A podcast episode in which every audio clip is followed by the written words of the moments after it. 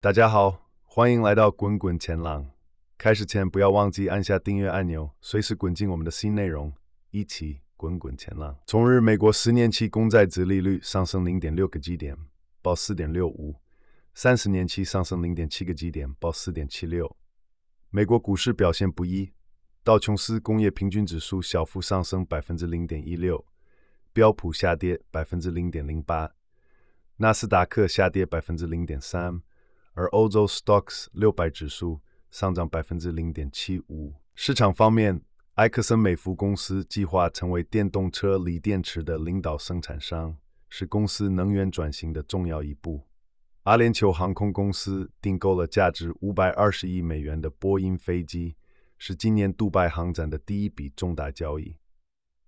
此外，本周市场将关注消费者价格指数报告。和美国总统拜登与中国国家主席习近平的会晤。美国财政方面，美国财政部周一表示，由于受灾地区延迟的税款支付增加，使得收入创下该月份的纪录，从而减缓了快速上升的利息成本压力。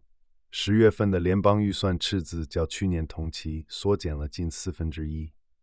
财政部表示，二零二四财政年度的第一个月赤字降至六百七十亿美元，比去年的八百八十亿美元减少了百分之二十四，是自二零一七年以来最小的十月赤字。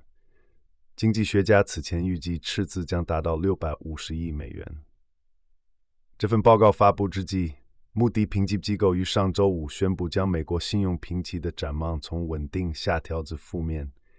理由是大规模的财政赤字和债务负担能力下降。此外，上个月的数据显示，截至九月三十日结束的二零二三财政年度赤字接近一点七万亿美元，是 COVID-19 疫情以外最大的一次。如果国会未能在十一月十七日之前通过所谓的持续决议案，以保持联邦政府运作充分资金，美国政府将面临关门风险。与此同时，G 出增加了百分之十六，达到四千七百亿美元。其中，对美国政府债务的利息支付较去年增加了四百一十亿美元，约占净增加的六百四十亿美元的三分之二。财政部官员表示，由于美国债务总额达到二十六万亿美元，平均利率从去年十月的百分之二点一九上升到百分之三点零五。这一趋势在可预见的未来不太可能改变。债务利息支出为八百九十亿美元，仅次于社会安全金的一千一百八十亿美元，成为十月份第二大支出项目。公司方面，高盛集团策略师认为，投资者对美国公司盈利前景过度担忧。实际上，公司盈利走势符合历史模式。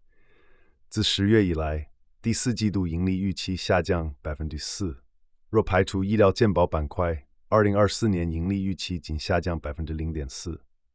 过去季度盈利预期通常会在财报季前几个月下降百分之六。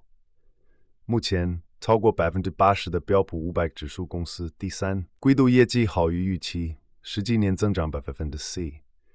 高盛预计二零二四年标普五百指数成分股公司每股损益将增长五百分之二百三十七美元，而摩根士丹利预测每股损益达到二百二十九美元。美联储方面。华尔街对于美国联邦储备明年降息的程度存在分歧。瑞银和摩根士丹利预计，由于通膨降温和经济停滞，联储将在二零二四年大幅降息，而高盛则认为降息幅度将较小且较晚开始。美国国债市场近期波动，交易员正试图解读最新经济数据。瑞银预计，联储最快于明年三月开始降息。基于预期美国经济将于明年第二季度进入衰退。摩根士丹利则预计联储将于二零二四年六月开始降息并在二零二五年底前进一步降至百分之二点三七五。相比之下高盛预计联储将在二零二四年第四季首次降息至二零二六年中期每季降息一次最终落在百分之三点五百分之三点七五。市场目前预计联储至二零二四年底将降息零点七五个百分点。瑞银和摩根士丹利的预测接近四倍于此，而高盛的预测则更接近市场和联储的预估。联储官员将于下月会议上更新预测。美联储九月预测显示，明年将降息两次，至二零二五年底，政策利率将在百分之三点九。AI 晶片最新进度方面，NVIDIA 于周一推出了 H200 图形处理单元，专为训练和部署推动生成性 AI 的人工智能模型而设计。这款新 GPU 是 H100 的升级版，H100 是 OpenAI 用来训练其最先进的大型语言模型 GPT-4 的芯片。大公司、初创企业和政府机构都在争夺有限的芯片供应。根据 Raymond James 的估计，H100 芯片的成本在两万五千至四千美元之间，需要成千上万个这样的芯片一起工作来创建最大的模型。这个过程称为训练。